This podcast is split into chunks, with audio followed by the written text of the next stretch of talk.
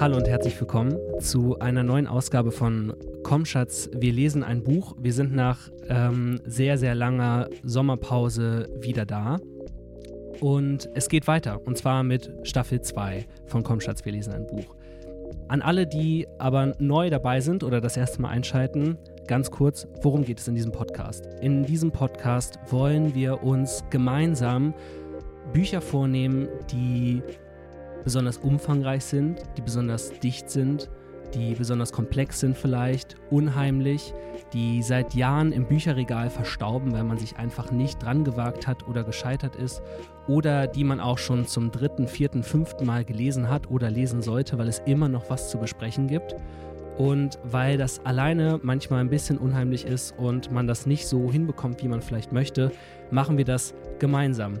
Wir reichen einander die Hände, komm Schatz, und lesen gemeinsam dieses Buch in kleinen Abschnitten und sprechen anschließend drüber. Und ihr, liebe Hörerinnen und Hörer, ihr seid natürlich eingeladen, dabei zu sein und entweder parallel mit uns jede Woche einen neuen Abschnitt zu lesen dieses Buches, an das wir uns in Staffel 2 machen werden, oder aber auch asynchron, leicht versetzt, je nachdem, wann ihr diesen Podcast hört. Aber ihr seid mit dabei und ihr könnt wie schon in der letzten Staffel, äh, auch aktiv mitmachen und euch einbringen, indem ihr Teil der Telegram-Gruppe werdet. Kommt in den Chat. äh, und eure Meinung, eure Kritik, eure Anmerkungen und Gedanken zum Buch oder aber auch zu dem, was wir über das Buch hier in der Redaktion Zusammenhang mit uns teilt. In Staffel 1 haben wir uns vor gut anderthalb Jahren, glaube ich, David Foster Wallaces Unendlicher Spaß gewidmet und dieses Buch in 30 Folgen durchgekaut. Und in dieser Staffel haben wir uns natürlich einen neuen Roman vorgenommen. Welcher das ist, dazu gleich mehr. Wir sind auch in neuer Besetzung zusammengekommen. Welche diese ist, dazu auch gleich mehr. Alle Links, die interessant sind für diese Folge und die Link zur Telegram-Gruppe findet ihr in den Show Notes. Und jetzt geht's los.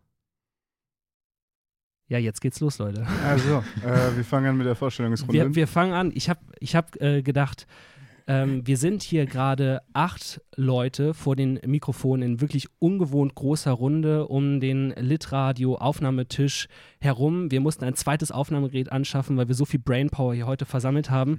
Das kann natürlich beim Hören ein bisschen unübersichtlich werden.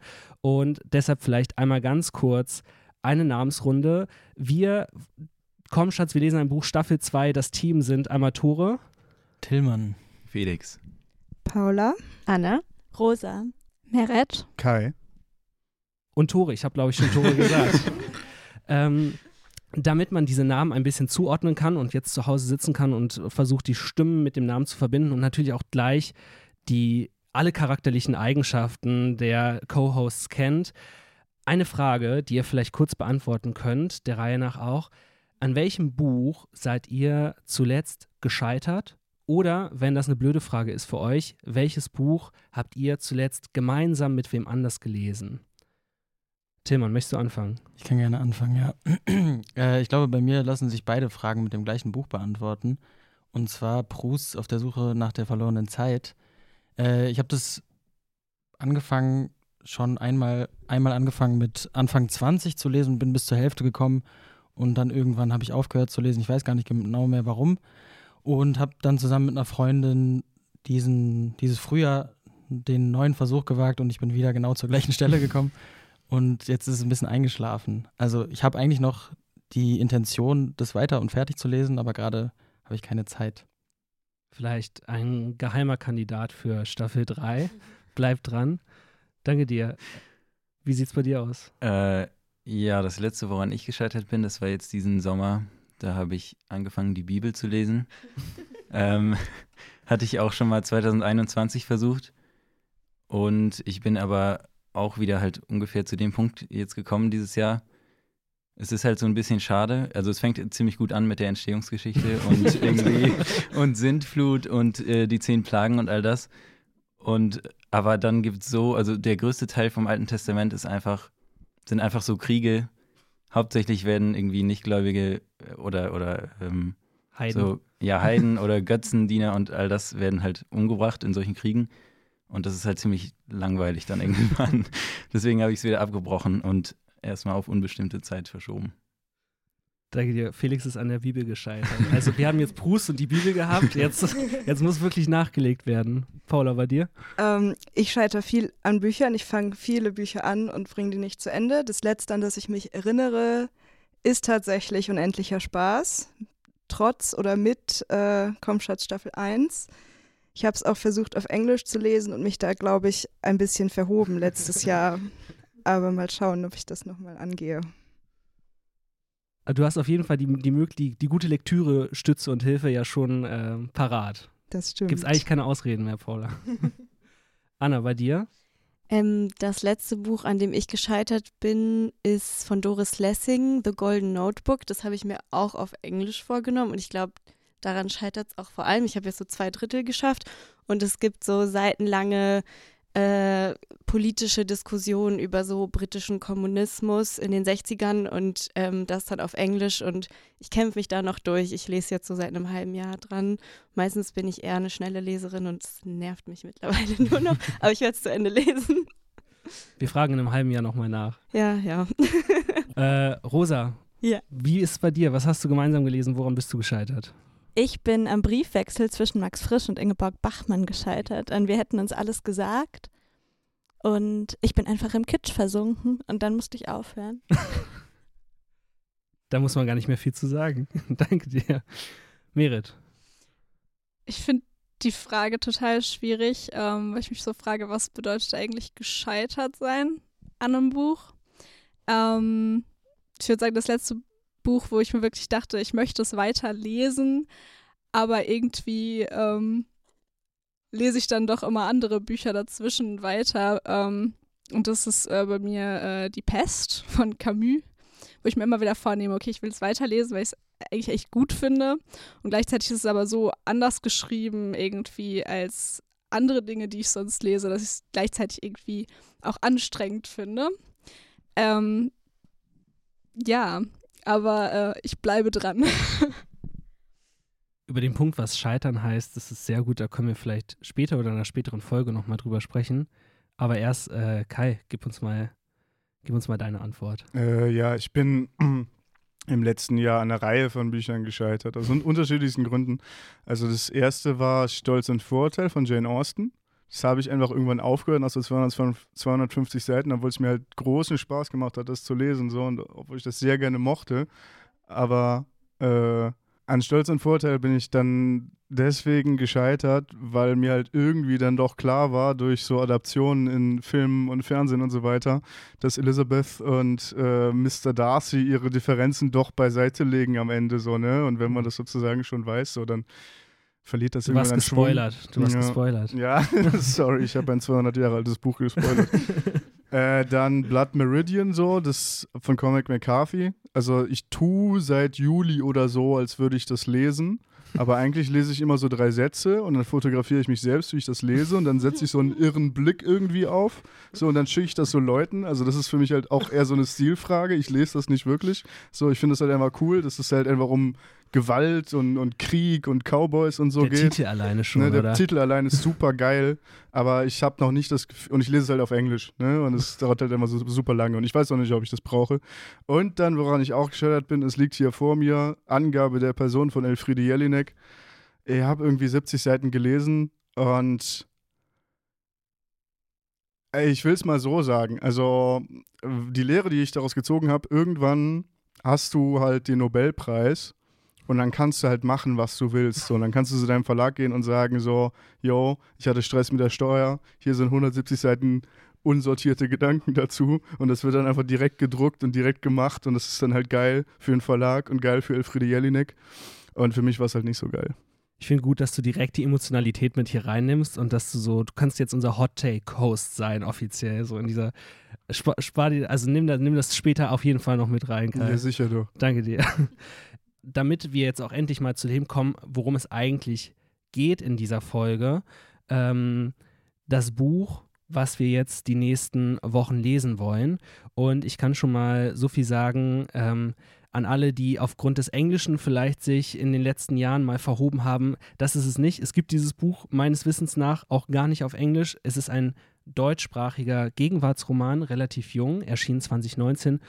Und zwar Äh, Coming of Carlo von Lisa Krenzler.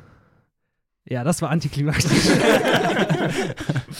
ähm, Coming of Carlo, Carlo mit einem K, ein Roman aus dem Verbrecherverlag von der Autorin Lisa Krenzler. Ähm, ich würde sagen, alle, die jetzt irgendwie an den Endgeräten sitzen und schnell zu Google rennen und äh, das Ganze abtippen wollen, wir sind schneller, wir kriegen das hin. Deshalb kann jemand von euch vielleicht dieses Buch einmal in die Hand nehmen und in seiner Haptik beschreiben. Wie fühlt es sich an? Wie dick ist es? Wie schwer ist es? Wie sieht es aus? Ähm, das Buch ist schwer. Ich habe es davor noch nicht in der Hand gehabt, aber ähm, wir haben hier zwei Exemplare und es ist sehr dick. Ich weiß nicht, wie viele Seiten das sind. Vielleicht so 700 oder so. 622. Ähm, es ist schwarz und es hat goldene Schrift und ich glaube, irgendjemand meinte vorhin, es sieht aus wie eine Bibel und ich finde, es ist äh, eine sehr passende Beschreibung. Es ist sehr schlicht. Es steht der Name der Autorin, Lisa Krenzler, dann Coming of Carlo, der Titel und Roman. Und hinten, äh, soll ich mal den Klappentext vorlesen, ähm, steht auch in goldener Schrift, Lisa Krenzler erzählt mit allen Mitteln der Sprache die Geschichte verletzter Menschen in einer desperaten Welt, in der toxische Männlichkeit wie ein wildes Tier lauert und einen Charakter befällt. That's, That's it. all. Ein Satz. Und darunter steht ganz, ganz groß die ISBN-Nummer, was ich auch sehr lustig finde. Fantastisch. Also wir, wir sammeln gerade erstmal. Wir haben diese Infos bisher. Wir haben tatsächlich, wir haben dann keine Covergestaltung, kein Umschlagsbild oder ähnliches. Ähm, was das mit unseren Erwartungen macht, kommen wir vielleicht gleich noch drauf zu sprechen. Wir haben, glaube ich, innen drin auf der, äh, genau, auf der ersten Seite nochmal eine etwas ausführlichere ähm, Inhaltsangabe oder einen Klappentext. Äh, ich weiß nicht, Anna, möchtest du den einfach auch nochmal vorlesen? Ja, gerne. Okay. Der 17-jährige Carlo findet heraus, dass sein Vater nicht sein Vater ist. Zudem plagt ihn eine Fußballverletzung, obwohl sie verheilt sein soll. Dann lernt Carlo Gwen kennen. Sie ist direkt, stark, faszinierend. Er verliebt sich in sie und sie sich in ihn. Er ist unbeschreiblich glücklich. Doch hat sie auch was mit einem anderen? Carlo ist verzweifelt. Carlo ist vor Eifersucht rasend. Carlo zieht sich in den Wald zurück. Schließlich kommt es zu einer Konfrontation, die in einer Katastrophe endet. Lisa Krenzler ist ein Roman gelungen, der mit allen Mitteln der Sprache die Geschichte verletzter Menschen in einer kaputten Welt erzählt, in der toxische Männlichkeit wie ein wildes Tier lauert und einen Charakter befällt. Steht da, steht da kaputt im Klappentext oder wie? Und nicht desperat? Nein, du hast recht. Im Klappentext steht kaputt und äh, auf der Rückseite steht desperat. Ja, weil das Das wäre sind zwei nämlich. verschiedene Formulierungen. Das wäre meine erste Frage gewesen, was desperat, also ob das eigentlich überhaupt ein Wort ist oder ob die sich das ausgedacht haben. Desperat ist, glaube ich, verzweifelt, oder? Desperate. Desperate. Ja, desperat, Deutsch, ja. Ja. Pa passt nicht, Kai, oder nee, was? das ist- passt mir überhaupt nicht, weil erstens, erstens, das sagt doch kein Mensch. Und zweitens, ähm, kaputt und verzweifelt, so, das sind halt zwei verschiedene Sachen. Also, die müssen sich da schon entscheiden. Verbrecherverlag, ne, ihr wisst Bescheid. Möchte jemand die Ehre des äh, Klappentextes retten? Möchte jemand eine flammende Gegenrede halten? Oder bleibt das einfach erstmal so stehen? Worauf bezieht er sich nochmal? Das kaputt oder desperat? Äh, Auf die Welt. Ja. Die Welt, Welt, des okay. Romans. Ja gut, das ist wirklich was sehr anderes. Ich glaube, es geht ja um die Stimmung, die erzeugt werden soll. Es wirkt sehr düster. Aber an sich hätte ich schon Lust, das zu lesen oder weiterzulesen. Wenn ich jetzt nur diesen einen Satz hinten stehen habe, würde ich schon einmal durchblättern. Wie geht's dem Rest? Ich finde, Desperat klingt toll. Tja, Kai, stehst du wohl ganz schön alleine da, ne? Ja, ja, Hot Take, muss raus. Aber wenn man nicht weiß, was das Wort heißt, dann macht das ja auch nochmal so einen mystischen Raum auf. ich finde, das weckt doch ähm, ja, Lust, es zu lesen, einfach um herauszufinden, was das bedeuten soll. Aber die Frage ist ja schon, warum steht quasi in den einen Text, also sie, sie haben es fast eins zu eins übernommen, aber sie haben dieses eine Wort geändert. Vielleicht schon, kann man die Frage, was für Erwartungen sollen geweckt werden? Soll es nochmal ein bisschen einen kleinen Ticken schlauer klingen auf dem, auf dem Umschlag hinten? Ich fände es ja ganz toll, wenn wir ganz am Ende von dieser Staffel ein Interview mit Lisa Krenzler führen würden und dann können wir Lisa Krenzler selber fragen. Und das ist die eine Frage, die wir stellen. Ja. ja finde ich auch. Eine Frage, die uns interessiert. Ja, dann darüber hinaus, also wir, wir haben uns jetzt so dem Ganzen erstmal sehr äh, am Objekthaften genä genähert. Ähm, die Frage in die Runde. Wir haben uns ja letzte Woche erst für dieses Buch entschieden. Wir hatten jetzt eine Woche Zeit, um ähm, vielleicht mal nachzugucken. Vielleicht hatten wir es auch schon, schon mal reingelesen oder meine Rezension ergoogelt. Äh, was habt ihr so in Erfahrung gebracht, was euch interessant vorkommt, ähm, was euch jetzt in dieses Leseerlebnis reinschickt? Lisa Krenzler hat Malerei studiert. Lisa Krenzler hat Malerei studiert, danke Kai. Ja, ich habe eine Akte über sie angelegt und in der steht drin, sie hat Malerei studiert. Glaube ich auch relativ äh, an irgendeinem renommierten Institut in Karlsruhe. Also ich nehme an, dass es, ich, nehme, ich gehe jetzt einfach mal davon aus, dass es ein renommiertes Institut ist. Ja, und obwohl sie Malerei studiert hat, äh, sprechen wir hier nicht über ihre Malerei, sondern über ihren Roman. Das ist doch verrückt. Obwohl ich gar nicht sicher bin, ob äh, Lisa Krenzler nicht auch immer noch Malerei macht. Wenn man sich ihr Instagram-Profil anguckt, dann ist da sehr viel Malerei zu entdecken. Du hast also ihr Instagram-Profil gestalkt. Das habe ich gemacht, ja. Und was gab es da noch Spannendes zu entdecken? Till? Ziemlich viel Malerei tatsächlich. Okay. ja. Kannte jemand von euch schon die Autorin äh, vorher oder hat etwas von diesem Roman gehört oder von anderen Büchern, die sie geschrieben hat? Bisher noch nicht. Ja, ich habe nun zu Hause, ich habe es noch nicht gelesen. Ähm, ich habe vor einem Jahr im Sommer, glaube ich, bin ich auf Coming of Carlo gestoßen habe es mir auf meine Bücherliste geschrieben. Aber es war mir ein bisschen zu teuer und ähm, deswegen habe ich es dann nach hinten verschoben.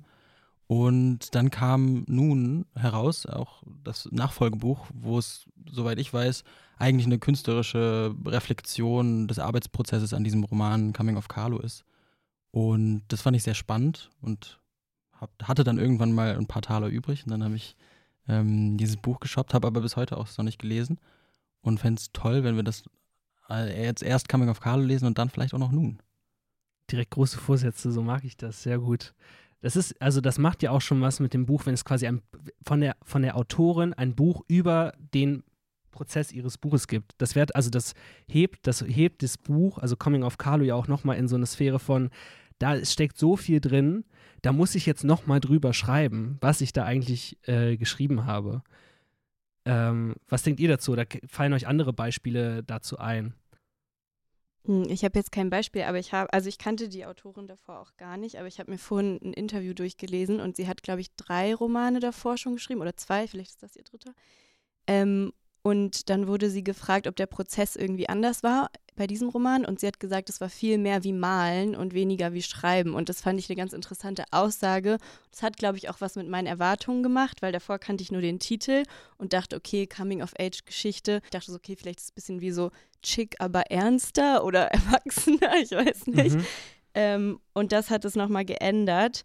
Ähm, und ich dachte, vielleicht wird auch irgendwie mit Illustrationen oder so gearbeitet, aber jetzt so beim Durchblättern sehe ich da nicht so viel. Es gibt so zwei Seiten, die irgendwie dunkel sind. Ähm, aber ja, ich bin gespannt, ob dieses, dieser Satz von es ist mehr wie malen als schreiben, also wie, wie wir den wahrnehmen beim Lesen. Ähm, ich weiß nicht, wie viel ich hier jetzt schon vorweg äh, greifen soll. Ich habe nämlich eine Leseprobe gelesen. ähm, und ähm, dadurch, dass du, also das, was du sagst, das, äh, das passt schon irgendwie sehr auch zu der Art, ähm, wie ich ihr Schreiben empfunden habe. Irgendwie sehr, ähm, sehr bildlich und eben so, dass man sich ähm, irgendwie was, was vorstellen kann. Und äh, dementsprechend passt es vielleicht zu diesem Malen. Ich habe eine Rezension ergoogelt vorhin auf Spiegel und habe einen Satz gefunden, den ich, glaube ich, einfach gern mal vorlesen wollen würde. Ähm, und zwar Mond, fetter, gelbsüchtiger Sex Sextourist, der vor dem Fenster abhängt und seine curryfarbenen Lichtfinger ausstreckt. Und ich habe ziemlich viel Lust, das Buch zu lesen, nachdem ich den Satz gelesen habe und könnte mir vorstellen, dass es auch tatsächlich in so eine lyrischere Richtung geht, was die Sprache angeht und wird da vielleicht auch einfach die Verbindung schlagen zum Malen. Mir ist auch das Wort Sprachgewalt oder sprachgewaltig äh, häufig untergekommen in so in Rezeption und habe dann ein bisschen über dieses Wort nachgedacht. Das ist schon sehr spannend, ich glaube, worauf man das hin untersuchen kann, weil sprachgewaltig ist in erster so was wie so, ja, grandios. Da ist jemand, da ist jemand so ganz virtuos, aber eigentlich, also, was heißt Sprachgewalt? Worin liegt die Gewalt in der Sprache vielleicht auch? Das ist eine sehr gute Frage, was das heißt, Tore. So. Danke, Kai. Weil ich habe nämlich immer das Gefühl, das ist so ein Rezensionswort, Mhm. was die Leute halt gerne verwenden, wenn sie sich halt nicht ganz sicher sind, wie sie das, was sie da lesen, eigentlich beschreiben sollen.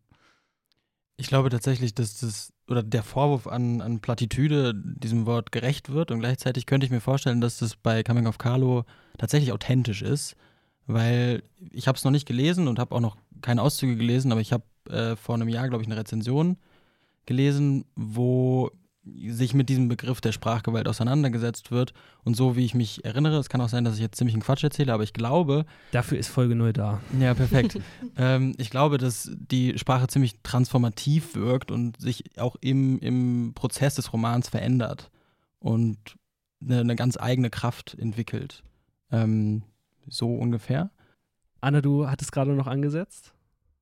Ähm, ja, ich, ja, wegen ähm, Sprachgewalt. Ich hatte auch noch einen Satz gelesen, wo der Roman beschrieben wurde und ich glaube, das war eine Frage, die irgendwie so ging, ähm, wie schreibt man über Gewalt oder über Männlichkeit? Also es geht ja um toxische Männlichkeit, das ist irgendwie so ein Begriff, der oft gefallen ist in der Beschreibung, ähm, wenn die Sprache versagt. Und das fand ich auch noch ganz interessant, weil ich mir dann auch gar nichts drunter vorstellen konnte, weil so, okay, Schreiben und Sprache versagt ist ja vielleicht erstmal ein Widerspruch. Ähm, aber ich habe das dann auch so interpretiert, dass es eher in eine lyrische Richtung geht. Und ich glaube, auch bei Sprachgewalt geht es vielleicht auch wortwörtlich einfach um Gewalt in diesem Roman. Naja, ich habe äh, vorhin mal so die ersten fünf, sechs Seiten gelesen oder so. Und darf ich, darf, Tore, darf ich schon anfangen, über den Inhalt des Romans zu reden? Okay, Kai, cool. go ahead. Äh, und die erste Seite, so der Roman fängt damit an, dass äh, Carlo bei einem Fußballmatch äh, das eine Bein kaputt getreten wird. Also so richtig mit so offener Bruch und er sieht seinen Knochen und dann fällt er um und er sieht irgendwie den Himmel und der Mond ist wie ein schmutziger Fingernagel oder sowas. Ich habe es gerade nicht mehr ganz im Kopf. Also es fängt an mit Gewalt, so und auch, wenn man so will, mit Männern und mit Sport. Also es fängt gut an, finde ich. Okay. ähm, um noch einen äh, kurzen, auch aus, aus dieser Spiegelrezension, dort steht, um noch ein kurzes Zitat einzubringen, der Roman, an dem die 35-Jährige sechs Jahre lang schrieb, der mehr als 600 Seiten umfasst und den sie als ihr Lebenswerk bezeichnet, ist eine Wucht. Jetzt ist da natürlich ähm, kein direkter Verweis auf äh, ein Interview, was sie gegeben hat, wo sie sagt, das sei ihr Lebenswerk, aber wenn man dem Spiegel jetzt einfach mal in diesem Fall glauben mag, dann äh, kann man, also dann wird auf jeden Fall auch hier in dieser Rezeption das Ding schon auf Komschatz Staffel 2 Höhen angehoben. Ich glaube, wir können uns freuen äh, auf das, was kommt.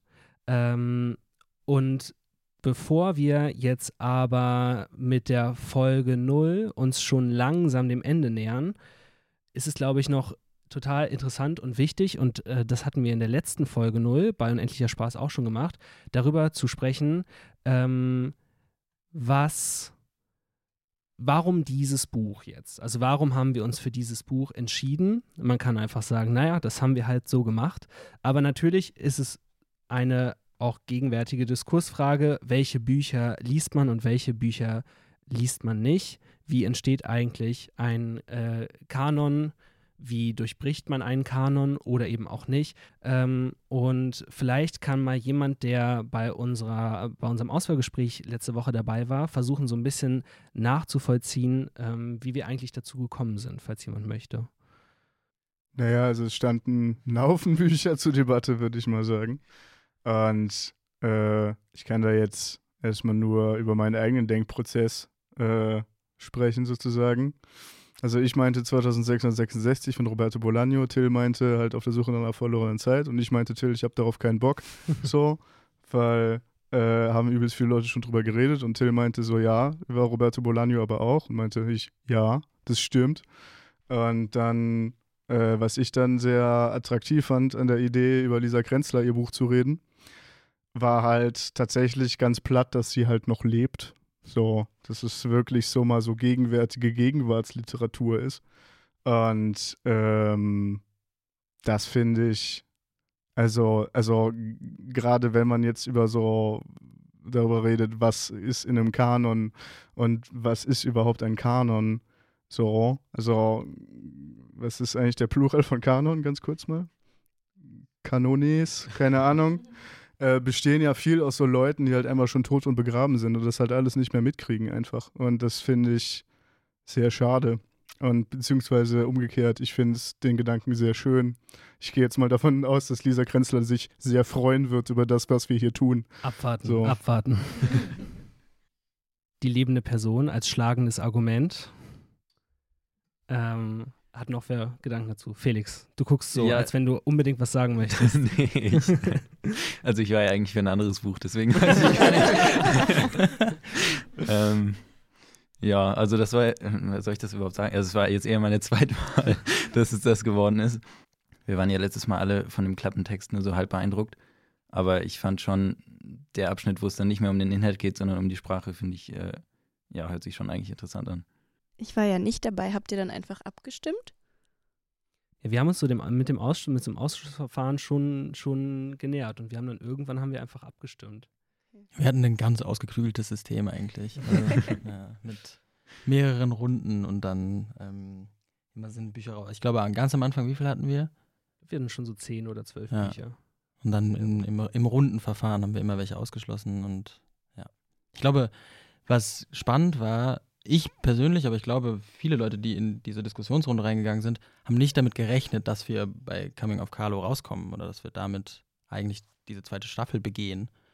Ähm, und ich hätte vorher auch gedacht, wenn es dazu kommt, dass ich vielleicht sogar ein bisschen enttäuscht bin, weil ich ein paar Bücher gehabt hätte, auf die ich sehr, sehr große Lust gehabt hätte. Und jetzt freue ich mich total drauf und habe gar kein Enttäuschungsgefühl, sondern ähm, glaube, das wird richtig toll. Das finde ich ist ein schönes, schön, hast du schön gesagt. Also ich fand, äh, was ich noch sehr spannend fand daran war, dass es natürlich und wenn, man das halt weiten will darauf, so was lesen wir für Bücher sonst so? Also jetzt nicht nur in diesem Rahmen. Dieser Rahmen war halt besonders, weil man sich irgendwie kollektiv auf etwas einigen musste, so.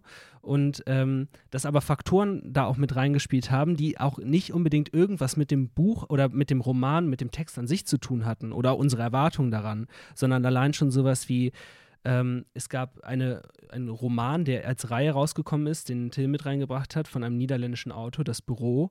Und wenn man sich äh, da eben alle sechs Bände kauft, dann muss man halt 180 Euro ausgeben. So, also das sind so, manchmal sind es so ganz einfache Faktoren, ökonomische Faktoren oder eben auch die äh, Suche nach der verlorenen Zeit, 5200 Seiten. Das ist natürlich eigentlich so right up our alley mit, äh, mit äh, komm Schatz, wir lesen ein Buch.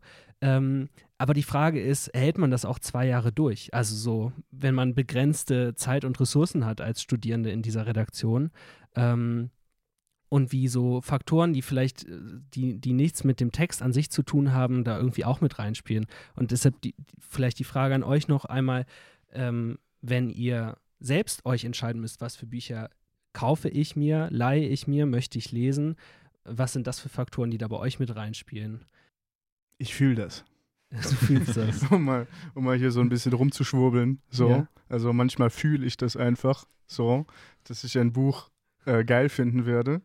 und, und dann lese ich das so drei, vier Jahre lang nicht, weil ich ja halt weiß, dass ich das gut finden werde. Und dann irgendwann nehme ich es in die Hand und ich finde es tatsächlich fantastisch. Also manchmal halt auch nicht, ne? Also manchmal betrügt mich auch meine übersinnliche Wahrnehmung.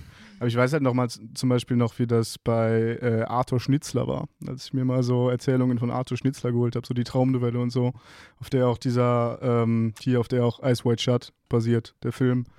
Und ich habe davon zum ersten Mal gelesen mit irgendwie so 16 oder so und ich dachte mir so, ja, das ist halt irgendwie cool. So. Und dann habe ich mir das zehn Jahre später geholt und ich fand es sehr cool. Und in der ganzen Zwischenzeit habe ich gar keinen Druck verspürt, das zu lesen, weil ich wusste ja schon, dass es cool Das ist. ist cool. Also ich habe so eine Notes, äh, Note auf meinem Handy, wo ich dann einfach immer, wenn Leute irgendwas empfehlen oder über irgendein Buch reden, wo ich denke, oh scheiße, das müsste ich auch mal lesen, damit ich mitreden kann, dann schreibe ich mir das auf. Und dann, wenn's, wenn ich mir Bücher kaufe, dann gehe ich das durch und dann schaue ich einfach, was mich am meisten interessiert.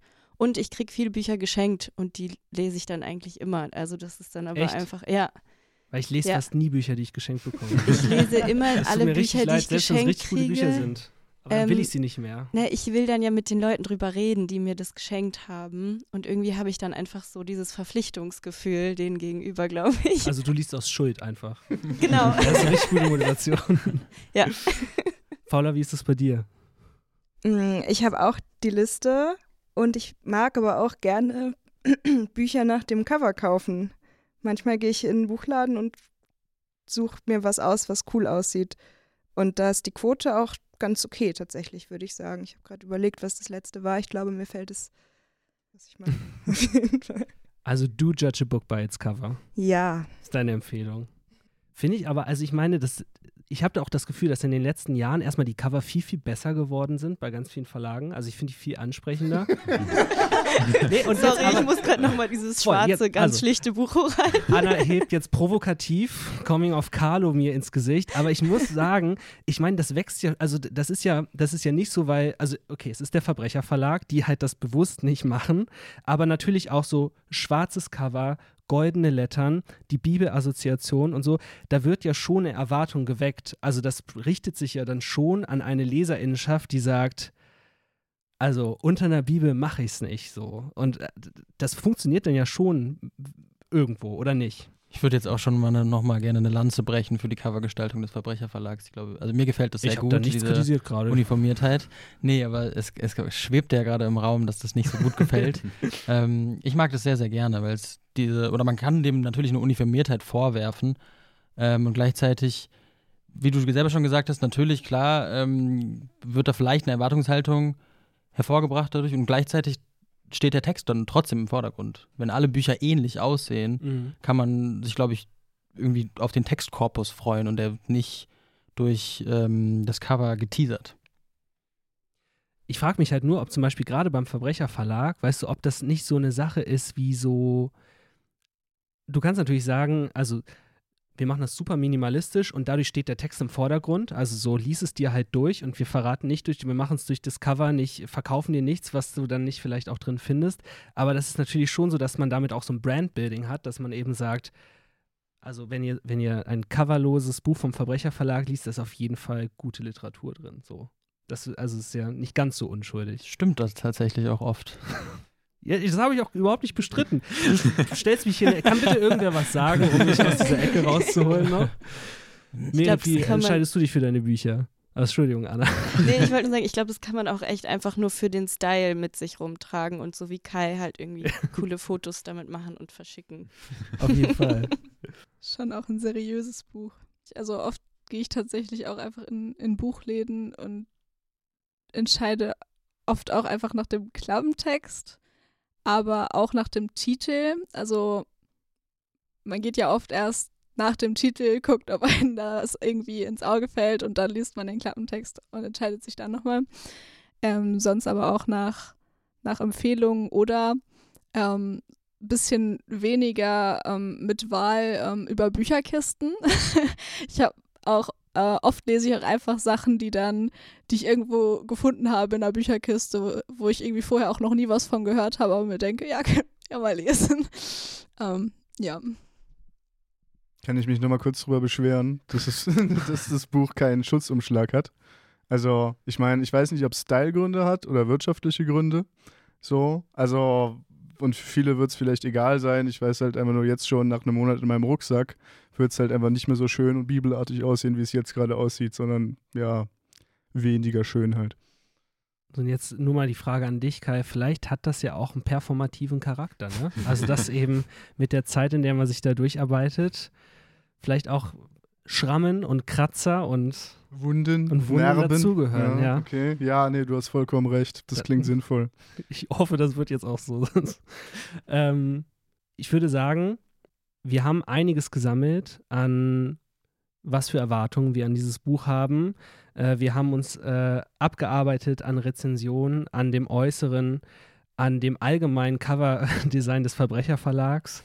Und wir sind jetzt eigentlich ready, um in der nächsten Folge, wahrscheinlich schon in der nächsten Woche, ähm, Folge 1 aufzunehmen und darüber zu reden, was wir gelesen haben. Wir können jetzt ins Lesen kommen.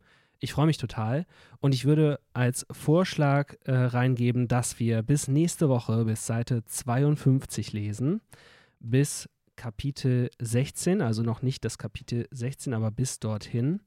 Ähm, ich muss dieses Mal auch nicht den letzten Satz sagen, denn dieses Buch gibt es nur in dieser einen Fassung. Also wer dieses Buch hat, der wird auch immer auf der gleichen Seite mit uns sein. Coming of Carlo ist, wir haben es gehört, im Verbrecherverlag erschienen, kostet, glaube ich, knapp 30 Euro. Ähm, besorgt euch das Buch, lest mit uns mit. Ähm, bald ist ja auch Weihnachten, also ihr könnt auch noch ein bisschen warten, um vielleicht mit dem asynchronen Lesen dann zu starten äh, oder mal gucken, wo es das gebraucht gibt. Ähm, Wer aber so lange nicht warten kann oder wer sich schon mal einstimmen will auf Coming of Carlo, ähm, der bekommt jetzt unsere exklusive Folge 0 Litradio Redaktions Coming of Age Empfehlung. Denn dieser Roman impliziert es, es wird eine Coming of Age Geschichte. Ich bin großer Fan von Coming of Age Geschichten und ich würde gern einfach schon mal in die Stimmung kommen. Und deshalb ganz kurz und knapp von jedem von euch eine Empfehlung für eine Coming of Age Story entweder als Buch, als Serie, als Film, Album, whatever, darf alles sein, um sich schon einmal darauf einzustellen. Ähm, Coming of Age, ähm, ja, schaut euch, wenn ihr es noch nicht getan habt, viele werden es schon getan haben, Neon Genesis Evangelion an, den Anime. Den gibt es jetzt seit so zwei, drei Jahren auch wieder auf Netflix. Und ja, schaut euch den halt an, ne? Äh, bisschen außerhalb äh, des Genres. Ähm, ähm, Musical, äh, Dear Evan Hansen, kann ich empfehlen. Mir fällt der Titel nicht ein und auch nicht der Autor, aber es geht um ein, es geht um einen Jugendlichen, der herausfindet, dass er schwul ist, weil ein neuer Mitbewohner in seine Klasse kommt und er hat so eine relativ verrückte, unkonventionelle Familie mit einer alleinerziehenden Mutter und die leben so abgeschieden in so einem kleinen Dorf. Und es gab einen ganz schlechten Film dazu. Es gab einen super schlechten Film. Ähm, äh, die Mitte der Welt? Ja, ja, ja genau. Die Mitte der Welt. Das fand ich, genau, ja, ja, ja, den fand ich richtig schön. Danke. Ich weiß nicht, ob es zählt. Ähm, es geht eher um eine Kindheit, würde ich sagen, um einen Urlaub in der Kindheit. Der ist, äh, ist ein Film, der ist After Sun, ist letztes Jahr rausgekommen. Und den fand ich ganz toll. Ja, das erste, was mir jetzt eingefallen ist, ist Good Kid, Mad City von Kendrick Lamar, uh. so weil du auch Musik erwähnt hast. Ähm, ja, sehr, sehr geiles Album. Ich weiß gar nicht, ob es so richtig Coming of Age ist, aber es ist auf jeden Fall aus seiner Jugend. Und es geht darum, wie er zu Gott findet, teilweise. Ja. Ja, die Runde ist äh, jetzt durchgegangen. Ich, mir fällt immer noch nichts ein. Also. Rosa. Mir auch nicht. Ich reiche es nächste Woche nach. Okay, sonst habe ich für euch was. Also Till würde, glaube ich, die wilden Kerle empfehlen. Ah, weiß ich nicht. ja, wenn du dir nichts eigenes ausdenkst, dann musst du damit. Die Filme, zählt, zählt die Filme Patterson sind und Finders auf, als Patterson Coming of Age? auf jeden Fall als ja, Coming okay, of dann, Age. Dann, dann ist völlig klar. Coming of Age and Staying in Age. Ja, okay. Dann ist meine Antwort hiermit eingeloggt. Dankeschön. Und Rosa, wie wär's mit Tabaluga zum Beispiel? Habe ich nicht geguckt. Ja. Auch nicht gelesen. Gar nichts. Ich weiß nicht mal, ob es ein Buch oder ein Film ist. Aber sowohl als auch. Aber ja, Und Tabaluga. auch großartige Musik. Und auch. Ja. Dann nehme ich das, ja. Na gut, alles klar. Äh, danke, Rosa, für diese Empfehlung. Ich selbst empfehle. ich selbst empfehle ähm, The End of the Fucking World. Eine ganz tolle Serie auf Netflix. Ähm, die erste Staffel auf jeden Fall, die zweite, wer Lust hat. Äh, zack, fertig. Und damit sind wir durch für Folge 0 von äh, Komm Schatz, wir lesen ein Buch, Staffel 2. Ähm, ich freue mich auf alle Rückmeldungen, alle Leute, die in die Telegram-Gruppe kommen, alle, die zuhören und lesen. Vielen Dank an euch alle, an diese große, riesige Leseredaktion für äh, eure Eindrücke. Und bis nächste Woche, bis Seite 52 lesen. Wir freuen uns. Und bis dann. Uh. Woo!